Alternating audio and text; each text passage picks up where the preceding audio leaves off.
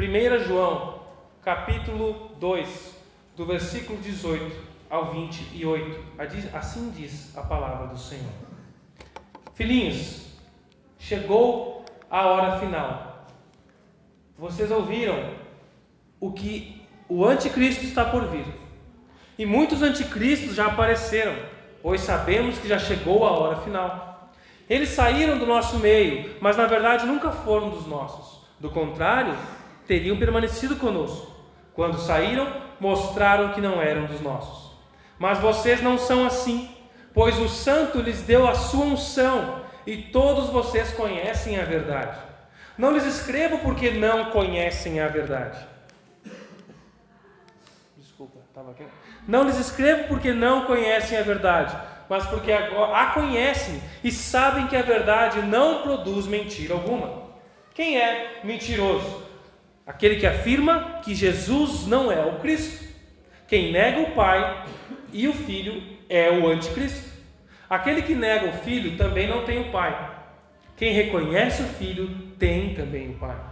Portanto, cuidem para que permaneça em vocês o que lhes foi ensinado desde o começo. Se o fizerem, permanecerão em comunhão com o Filho e com o Pai. E nessa comunhão desfrutamos a vida eterna que ele nos prometeu. Escreva essas coisas para diverti-lo dos que desejam enganá-los. Vocês, porém, receberam dele a unção, e ela permanece em vocês, de modo que não precisam que alguém lhes ensine a verdade, pois o que a unção lhes ensina é a verdade e não mentira. E, tudo que, e é tudo que precisam saber. Portanto, como lhes ensinou a unção, permaneçam nele. Agora, filhinhos, permaneçam nele para que quando ele voltar, estejamos confiantes e não nos afastemos dele envergonhados. Porque sabemos que ele é justo, também sabemos que todo que pratica a justiça é nascido de Deus. Oremos mais uma vez, feche seus olhos. Senhor Jesus, tu é a palavra, teu é o poder, teu é o Espírito Santo, concedido aos que creem. Nós pedimos que o Senhor abra o nosso entendimento. Ó Pai, nos fortaleça, que as nossas raízes estejam cada vez mais profundas na rocha que é Cristo Jesus. E que Teu Espírito Santo fale e aplique essa palavra a cada um de nós, em nome de Jesus. Amém. Você já ouviu a frase: O que importa é a sinceridade? Você já ouviu isso? em vários contextos, né? O que importa é a sinceridade. Algo do tipo, não importa no que ou como a pessoa acredita, desde que ela seja sincera. Essa declaração, ela expressa uma filosofia pessoal de muita gente hoje, que acredita na sinceridade do coração. Como se a sinceridade fosse um ingrediente mágico que tornasse algo verdadeiro. Talvez quem pense assim nunca parou para refletir sobre o significado e o perigo disso. Por exemplo, se um profissional da área da saúde, em um hospital, dá um medicamento errado a um paciente e ele tem uma forte reação e quase que quase mata o paciente. O profissional pode ter sido muito sincero ao dar o medicamento errado, mas quase matou o paciente. Se um homem ouve um barulho durante a noite na sua casa e ele conclui que tem alguém invadindo a sua casa. Ele pega algo para se defender, ataca o ladrão, quando na verdade era sua filha que tinha se levantado para tomar água. E que se tornou vítima da sinceridade do pai. Não importa, nós precisamos muito mais do que sinceridade para conhecer, para que algo seja verdadeiro. A gente se empolga e se emociona muito com a sinceridade das pessoas, mas a sinceridade mata e é perigosa e leva ao engano. Se alguém quer ir de carro para Porto Alegre, não há sinceridade que faça essa pessoa chegar ao seu destino se ela for rumo à vacaria. Por mais sincera que ela seja, se ela pegar a estrada para o destino, para a direção errada, ela não vai chegar aonde ela quer. Aquilo ou no que ou em quem você acredita faz toda a diferença na sua vida. Você precisa conhecer aquilo que crê e permanecer no caminho verdadeiro. A fé cristã verdadeira, ela é rodeada de falsificações. A fé cristã é muito atacada com falsificações. E é por isso que o apóstolo João, no início aqui da, da igreja, no primeiro século, ele escreve essa carta para checar a saúde do verdadeiro discípulo de Jesus. Ele falou anteriormente, na última mensagem, ali no início do capítulo 2, sobre as maiores provas que verificam quem é um verdadeiro discípulo de Jesus. Né? O check-up moral, a obediência, o check-up social, o amor, e agora ele vai entrar no check-up doutrinário, aquilo que você acredita. E ele vai fazer uma distinção entre os hereges, enganados e enganadores, porque há aqueles que estão sinceramente enganados e há aqueles que não estão sinceramente enganados, mas que são enganadores. E que são os dois, sinceramente enganados e que enganam outros. E os verdadeiros cristãos, ele vai separar. E ele vai descrever também a proteção que o verdadeiro discípulo possui contra o engano. Isso significa que ao longo da nossa caminhada vão tentar distorcer a sua fé. Ao longo da nossa caminhada com Jesus, vão tentar distorcer a sua fé. E ele começa falando no versículo 18: Filhinhos, chegou a hora final. Que hora final é essa? Que essa hora final é o que outros textos bíblicos chamam de últimos dias, os últimos tempos é chegada a hora, os, os dias estão se remindo, os tempos estão se acabando. É o período entre as duas vindas de Jesus, a sua encarnação, a sua vida, a sua morte e ressurreição, e até que ele volte embora para levar os seus. Esse período entre a primeira e a segunda vinda de Jesus são o que os apóstolos, o que a Bíblia chama de os últimos dias, a hora final. Parece uma hora meio longa, mas a gente nunca sabe quando ela vai terminar, a qualquer instante. Esse é o tempo presente, é o tempo que nós vivemos, é a era que nós vivemos, é o hoje. É o momento decisivo na história da humanidade, na sua história. Hoje é o dia decisivo na sua história, a partir das suas escolhas, do que você ouve, do que você faz com aquilo que você ouve. É chegada a hora. O que indica não somente o fim desta era, mas uma crise, uma tensão existente tanto na perseguição contra os cristãos, que estava acontecendo ali, começando a acontecer a perseguição contra os cristãos, tanto de confusão entre os cristãos por deturpações da fé. O que acontece até hoje, da perseguição e da deturpação da fé. E os dias se mostram que estão chegando ao fim. E o versículo continua: Vocês ouviram que o anticristo está por vir. O anticristo. Quando algumas pessoas ouvem essa palavra, umas dão risada, outras já se arrepiam, já começam a lembrar de filmes, lembrar de roupas pelo chão, dobradas por aí. O anticristo. O que é o anticristo? A primeira menção desta figura do anticristo na Bíblia, é, na, na história, não foi no filme Deixados para Trás, foi no profeta Daniel.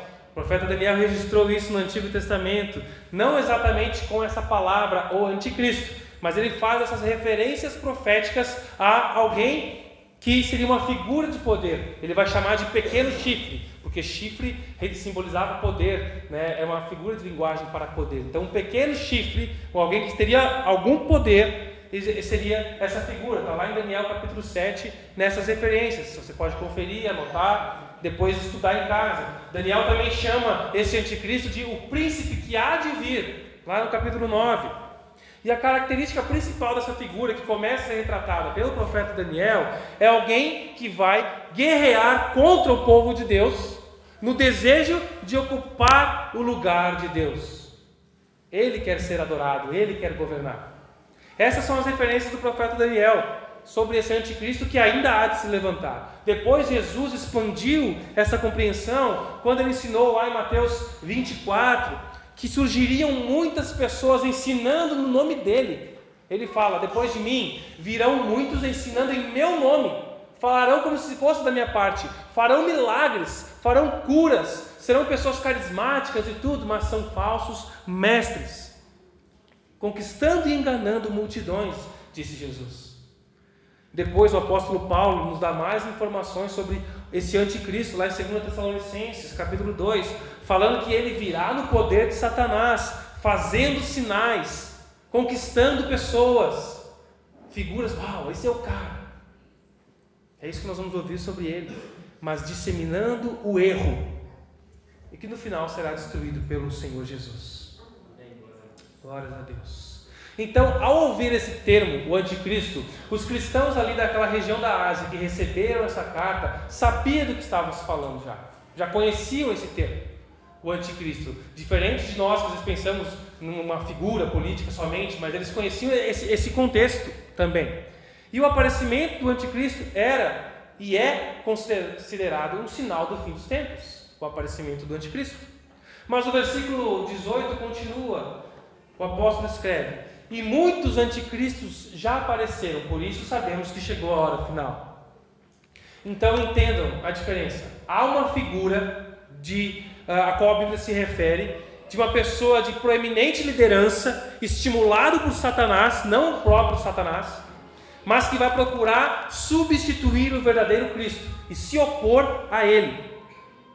Essa figura que João se refere quando ele fala a primeira palavra. Na segunda vez que ele usa essa palavra, ele está se referindo a falsos mestres que perturbavam as congregações com falsas doutrinas e que distorciam a fé e rejeitavam Jesus tentavam distorcer a fé dos cristãos. A palavra anticristo aqui, o sufixo, o prefixo, desculpa, anti, significa, tem dois significados na língua grega. Ele pode significar tanto contra como no lugar de. É aquele que se opõe a Cristo ou aquele que quer tomar o lugar de Cristo. Esses dois significados. Então o diabo é um inimigo que se opõe contra Jesus Cristo e a sua verdade eterna. Ele tenta ocupar o lugar de Cristo, colocando imitações distorcidas, uma realidade que só que você só pode encontrar em Cristo Jesus, mas que ilude muitas pessoas. O que João está falando aqui é que o anticristo já está agindo por meio dos anticristos, dos falsos mestres. Eles estão em atividades por meio desses mestres. Os falsos mestres desde o primeiro século até hoje, são uma tentativa do diabo de perverter a igreja com pessoas enganadas e enganadoras. Observe esses anticristos que João está falando aqui, não eram líderes mundiais, governantes de influência no, no, no, no governo romano, poderosos governantes. O versículo 19 vai dizer de onde eles vieram. Eles saíram do nosso meio mas na verdade nunca fomos nós. Do contrário, teriam permanecido conosco. Quando saíram, mostraram que não eram dos nossos. Esses falsos mestres estão dentro das igrejas, dentro de igrejas. Tinham cara de piedosos, pareciam e, e talvez até foram sinceros no seu ensino. Talvez conquistadores de carisma, carinha de coisa boa, falando e até fazendo coisas interessantes e curiosas. Provavelmente foram pastores, mestres, líderes que acabaram cedendo à atração oferecida pelas ideias daquela forma inicial de gnosticismo que estava começando ali. E nós já falamos esse termo mais uma vez ao longo da série, porque é a principal doutrina que João está combatendo aqui, e logo eu vou explicar um pouco mais sobre ela.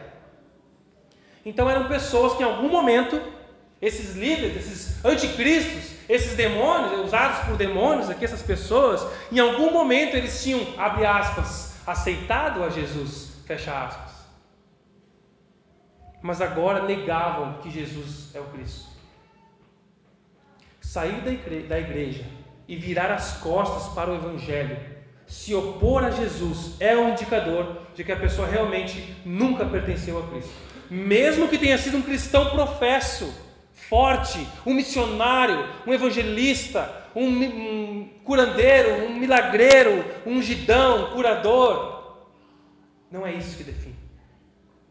O texto continua no versículo 20, João falando para essa igreja, essas igrejas da região. Mas vocês não são assim. João está escrevendo para fortalecer a fé desses crentes. O santo, quem é o santo? É Jesus. Jesus, o Santo, ele lhes deu a sua unção. Depois nós vamos voltar aqui na unção. Dois ganchos já para explicar aí para frente: o gnosticismo e a unção.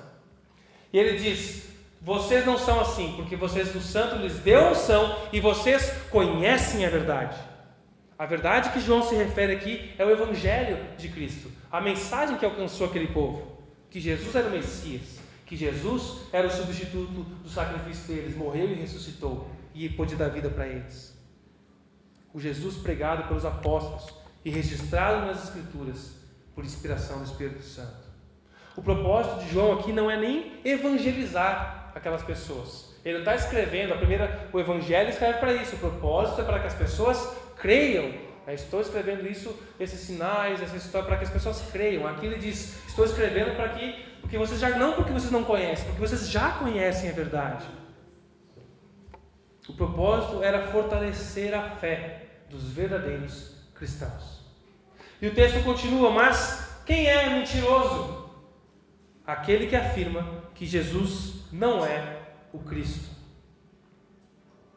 Aqueles falsos mestres que saíram de dentro da igreja com seus novos ensinos estavam negando a encarnação física de Jesus. A encarnação de Jesus, meus irmãos, é central para a nossa fé. E eles diziam isso ao distorcer a simplicidade do Evangelho, com essa forma inicial de gnosticismo. Mas então, o que era esse tal de gnosticismo que estava surgindo, que estava tomando forma? E ele tem várias vertentes, mas o gnosticismo era um movimento místico, assumindo várias formas ainda, e ele ensinava que o cristianismo puro e simples não era verdadeiro. Conhecer através da Bíblia, o Antigo Testamento que eles tinham até então, e dos apóstolos, seja oralmente ou pelas cartas registradas que estavam recebendo, não era o suficiente. Conhecer Jesus não era o suficiente. Você tinha que ter acesso a um conhecimento secreto, a uma experiência misteriosa que só alguns tinham. Então o gnosticismo influenciava as pessoas a buscarem um conhecimento extra, alguma experiência através do conhecimento que ia dar um plus na vida deles. Então Jesus é legal, é o início, mas não é o suficiente, tem algo a mais para você depois de Jesus. Isso levava as pessoas a ignorarem a autoridade apostólica, o registro das Escrituras, o ensino bíblico e fazer dura e errônea separação entre material e espiritual. Um dualismo, não o que é espiritual, o que é material, um não influencia no outro. E aí cada um fazia o que queria com a sua carne. O que eu faço com a minha carne, com o meu corpo, não influencia no meu espírito. Isso deturpava toda aquela igreja. O gnosticismo dizia: só alguns têm conhecimento superior, só alguns podem ter esse conhecimento superior.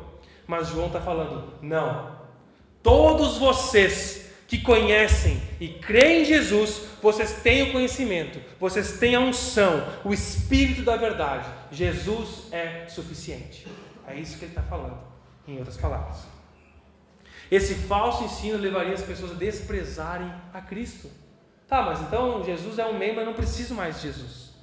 Eu quero algo mais. Isso é negar o Filho. E quem nega o Filho, nega o Pai. Por isso que nem sempre a oposição contra Jesus vem de forma direta e clara. A gente acha que os inimigos da igreja, os inimigos de Jesus, são as pessoas que vão em passeatas mascaradas de, de diabo, com bandeiras, que, com cruzes e queimando Jesus. Esses são os inimigos da igreja que nós precisamos combater. Esses que fazem ah, blasfêmias com cartazes contra Jesus, botam uma figura de Jesus transexual e fazendo e nu e fazendo um monte de coisa. Esses são os inimigos da igreja. De fato são.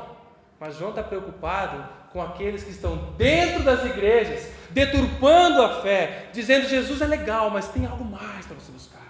Precisa de um, uma coisinha mais, mais na sua vida. E Jesus não é o suficiente. Esse é o perigo que ilude os cristãos.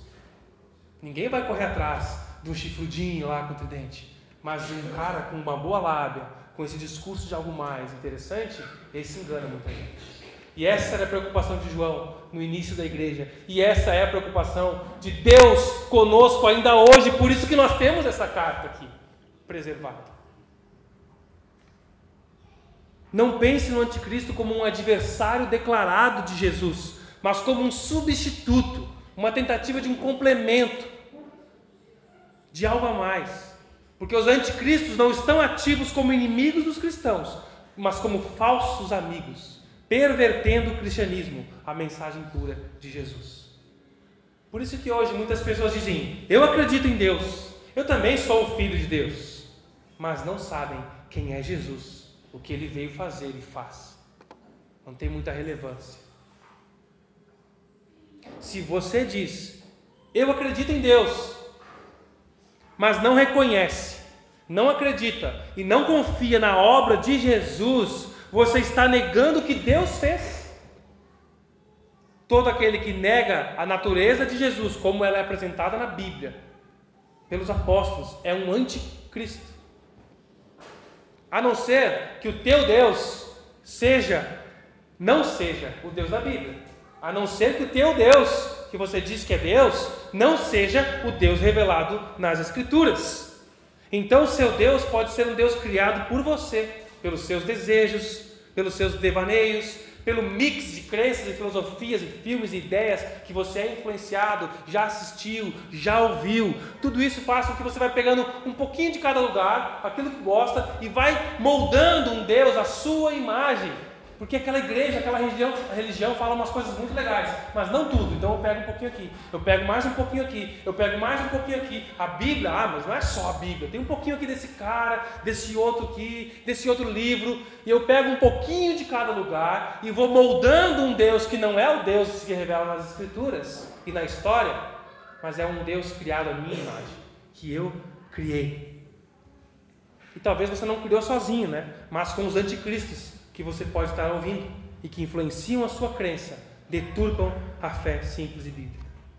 Tim Keller, que faleceu esse ano, um dos meus autores favoritos, ele disse: Se o seu Deus nunca discorda de você, então você deve estar adorando uma versão idealizada de si mesmo. Uau! Quem está com a chave aí, sentou isso, está contigo, eu. Desliga que vai disparar. Ninguém se mexeu, não disparou. Se o teu Deus nunca discorda de você, então você pode estar adorando uma versão idealizada de si mesmo. Por isso que nem todos que fazem parte de um agrupamento cristão são necessariamente membros da família de Deus. Isso é triste, preocupante. Ou seja, uma pessoa pode participar de uma igreja física, local, ser parte, sem ser parte do verdadeiro corpo de Cristo, a igreja invisível, espiritual. E aí a gente pode pensar, poxa, mas aquele cara, eu já ouvi de tudo.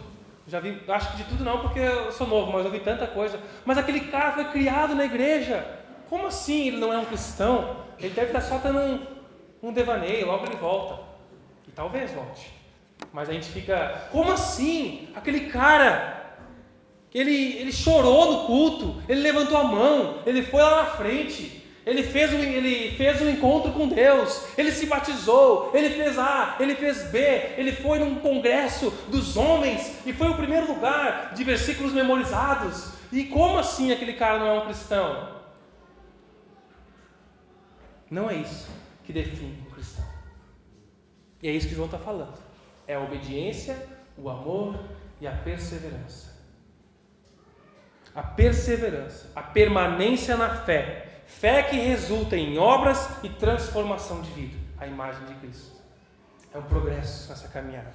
E um dos sinais de uma vida cristã autêntica é o desejo de estar com o povo de Deus, estar com a igreja.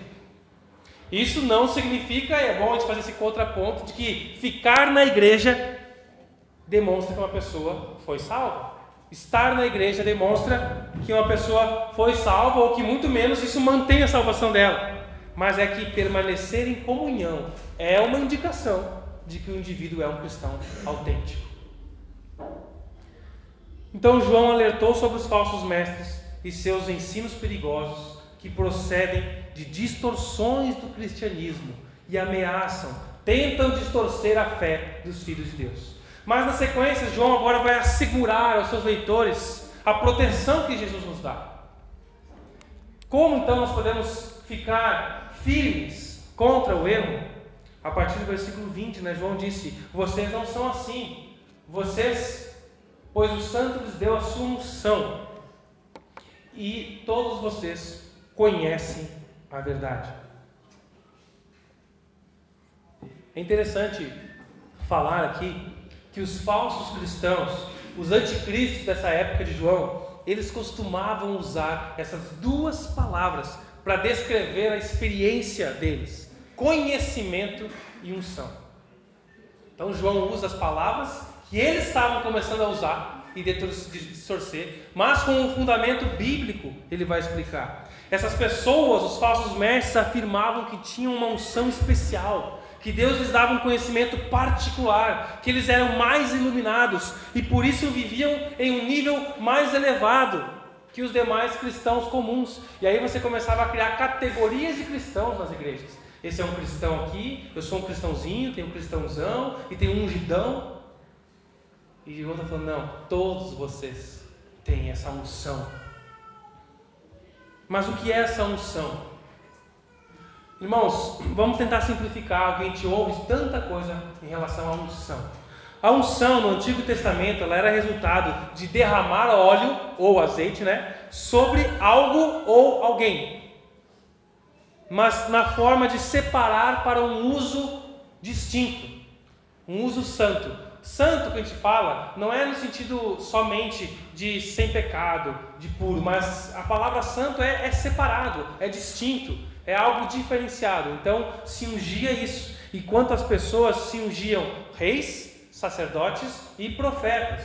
Os reis, os sacerdotes eram ungidos porque eles iam fazer um serviço separado, distinto do povo. O sacrifício para conduzir ali o cerimonial do perdão.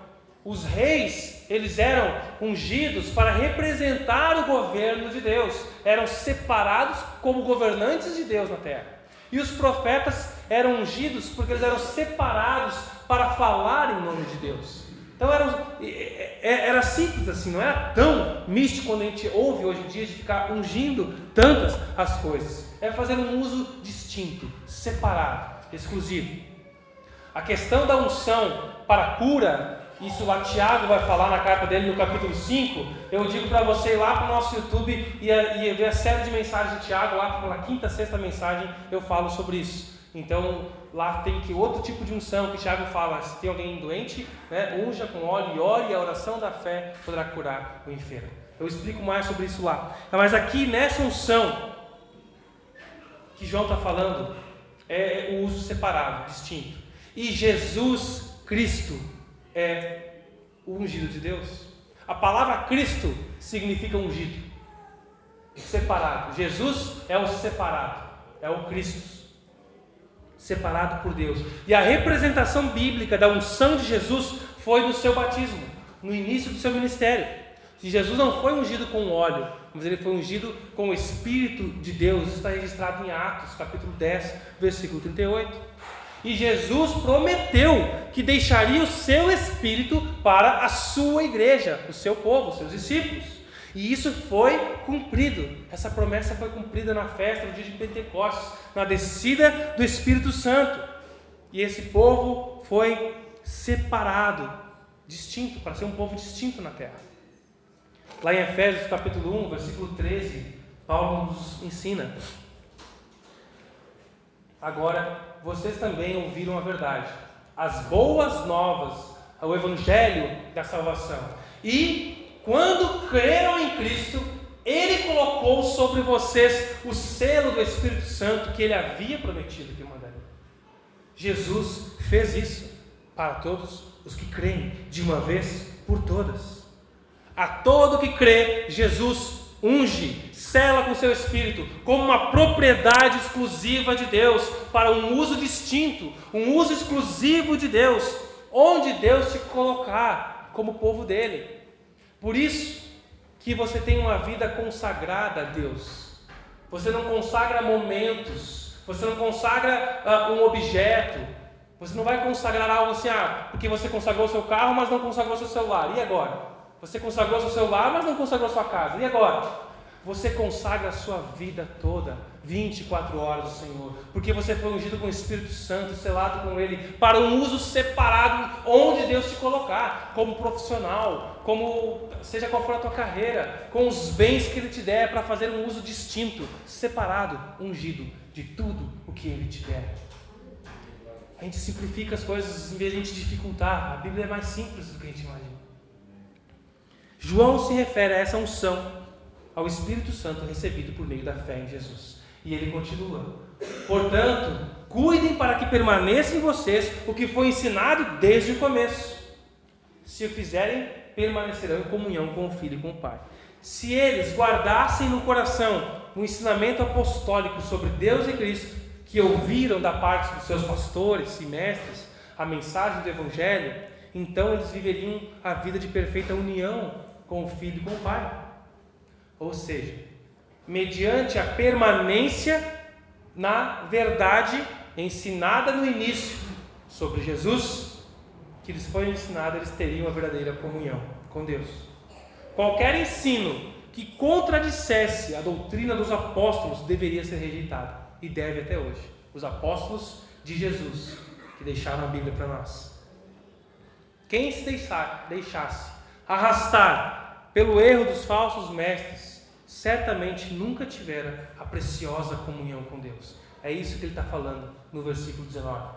Essas pessoas saíram porque não eram dos nossos. Esse cara se iludiu, ele se enganou, ele não entendeu, ele ouviu alguma coisa e se impressionou, ele tinha uma falsa expectativa. Pois é a comunhão com Deus que nos leva a desfrutar dessa vida. Eu gostei muito da versão da NVT do versículo 25 que diz: nessa comunhão, na parte com Deus. Quem tem parte com Deus, lembra? Comunhão é ter parte. Quem tem parte com Deus, desfruta a vida eterna que Ele nos prometeu. Comece a desfrutar aqui, é no presente, desfrutamos da vida eterna que Ele nos prometeu. Desfrutamos aqui. O que estava em jogo, quando João escreve para advertir essa igreja, não era uma mera discussão de opinião, sobre quem é ungido, que momento que é ungido. Não era uma discussão teológica sobre posicionamentos diferentes, mas uma doutrina importante, que tinha importância eterna, implicava no desfrute da vida aqui. Vocês estão sofrendo porque vocês estão seguindo outros ensinamentos. Quando eu leio isso, eu penso: o maior problema dos crentes frustrados aqui é porque eles estão acreditando buscando coisas erradas. Não estão evoluindo na parte da comunhão com Cristo. A nossa frustração aqui vem de expectativa no lugar errado. Falo por mim. Quando me analisando por que, que eu estou assim, por que, que eu estou irado assim, por que, que eu estou frustrado, triste assim, eu começo a analisar onde estava a minha expectativa, onde estava a minha esperança. E a gente muda rapidinho. Gente está indo aqui de repente a gente começa a confiar em nós, a confiar no outro, a confiar no cônjuge, a confiar no pastor, na nova igreja, nisso e aquilo, mas é Jesus que mantém tudo isso unido a Ele, nesse foco. Só Jesus, é tudo sobre Jesus. O Espírito, a unção do Santo, te guia para desfrutar da comunhão, da parte com Deus. Ele é o teu auxiliador. Ele te ajuda nas decisões e escolhas. Muitas vezes a gente fica se perguntando se é da vontade de Deus ou não fazer algo. Mas será que isso é da vontade de Deus? Mas tu já tem a resposta. Tu tem. Pare, ouça o Espírito Santo. Leia a palavra e ouça o Espírito.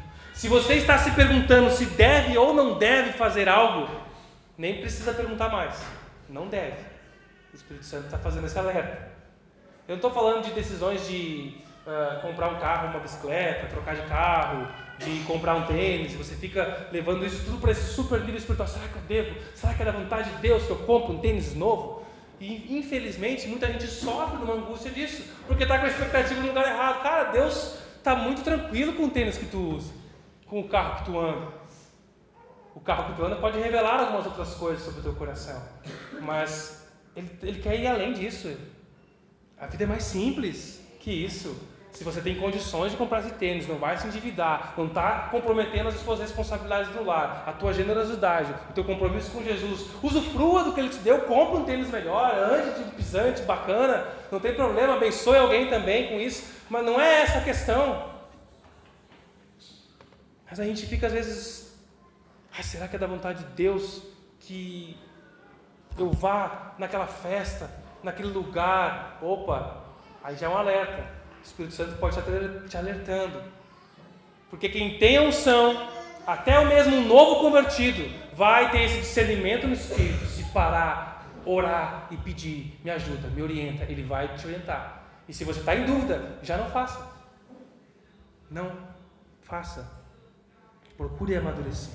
Mas, se alguém vem falar contigo, algum irmão vem falar sobre algo que na sua vida está em desacordo com a fé bíblica, meu irmão, eu tenho observado que tu está gastando de uma maneira muito estranha, está comprometendo o teu lar, está se endividando. Só porque eu falei de dinheiro estou falando isso, mas pode ser qualquer outra coisa. A tua maneira de falar, a tua maneira de se, de se vestir. Se alguém vem te confrontar, te perguntar sobre alguma postura que é contrária à fé bíblica, mas você começa a responder, mesmo que inconscientemente, cuida da tua vida. A minha vida cuido eu. Estou nem aí para ti. A vida é minha. Isso é uma evidência de que essa pessoa não tem algo novo para oferecer. Porque isso é o normal do ser humano. A ação do Espírito Santo em nós gera um desconforto em situações de risco. A ação do Espírito Santo em nós gera um desconforto em situações de risco que indicam que tem algo errado naquele caminho, como uma febre.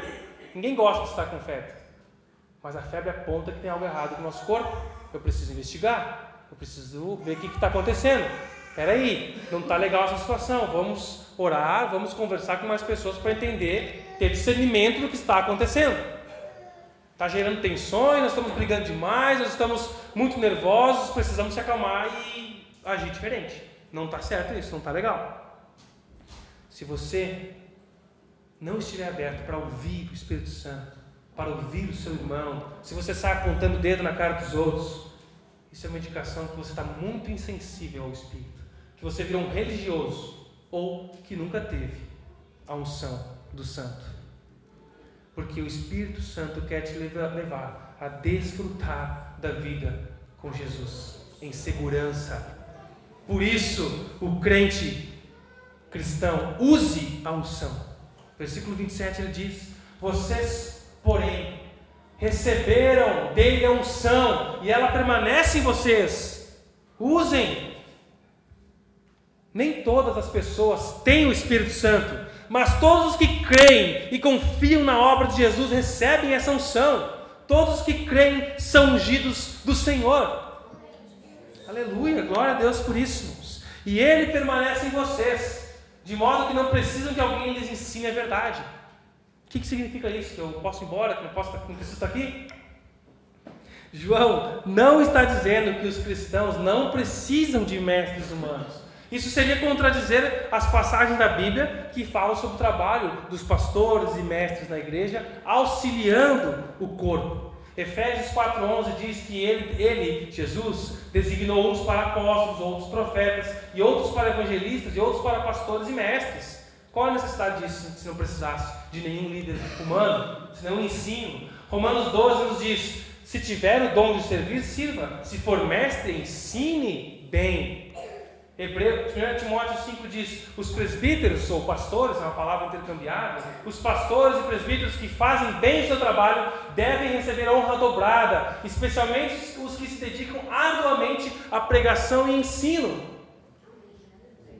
Ensinar. Além disso, se os cristãos não precisassem de orientação humana, por que, que João estaria escrevendo a carta para eles? Então não é nesse extremo. O que João está dizendo é que os cristãos não dependem dessa, abre aspas, sabedoria extra, fecha aspas, que os gnósticos estavam anunciando. João estava advertindo contra essa filosofia ilusória. A igreja de Jesus, ungida pelo Espírito Santo, não precisa de fontes extras, especiais de conhecimento e revelação, além daquelas que provêm do Espírito Santo provenientes do registro da palavra de Deus, a Bíblia. Ela é suficiente.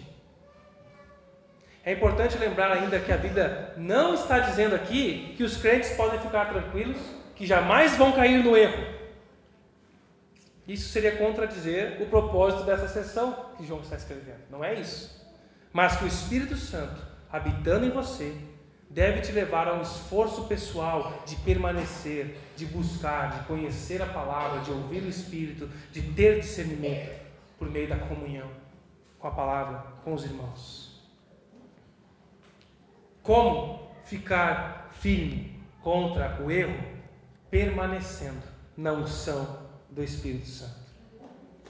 Em resumo, nós podemos afirmar que a segurança do cristão contra o erro doutrinário é a persuasão interior do Espírito Santo, a unção, falando por meio da palavra de Deus, a Bíblia, aquilo que ouvistes desde o princípio, conforme João disse.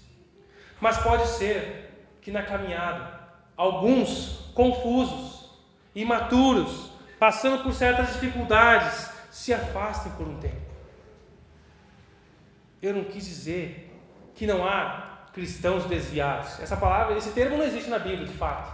Mas pessoas que entenderam e tiveram a unção do Espírito Santo de Deus, mas que em algum momento, por alguns motivos e razões, enfraqueceram na fé, deixaram a unção, o Espírito Santo esfriar e não ouvem mais, não buscam mais e estão distantes dos caminhos do Senhor.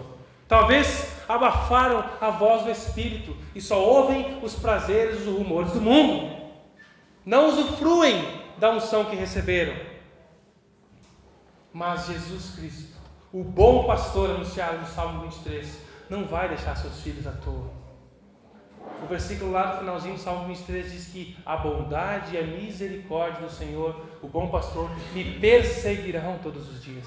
Ele vai atrás de você com o seu cajado, ele te dá oportunidades, ele levanta os seus olhos, ele abre os seus ouvidos. Ouça o Espírito de Deus, ouça Jesus e renda-se a Ele.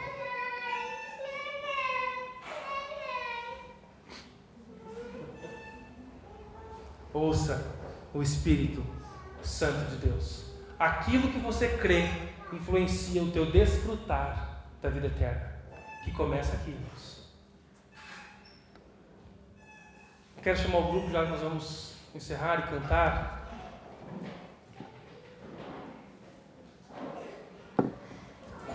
Grupo reduzido hoje, mas uma vez para a glória de Deus. Quero te convidar a fechar os seus olhos. Eu quero fazer umas perguntas para você refletir sobre o que você ouviu. Na sua vida. Nós, irmãos, estamos vivendo os últimos dias. É a última etapa deste mundo mau e corrompido. Jesus voltará para instaurar o seu reino de maneira plena e definitiva. Essa é a nossa esperança, essa é a nossa alegria. Mas Jesus nos deixa um alerta. O reino das trevas sabe que é a última hora e a última chance para te enganar ele está em atividade constante, espalhando o erro e mentira dentro das igrejas por meio de anticristos. Satanás ele não é um criador, ele é um falsificador, um imitador falso, que imita a obra de Deus. Ele usa falsos mestres que pregam um falso evangelho, que produzem falsos cristãos, que dependem de uma falsa justificação.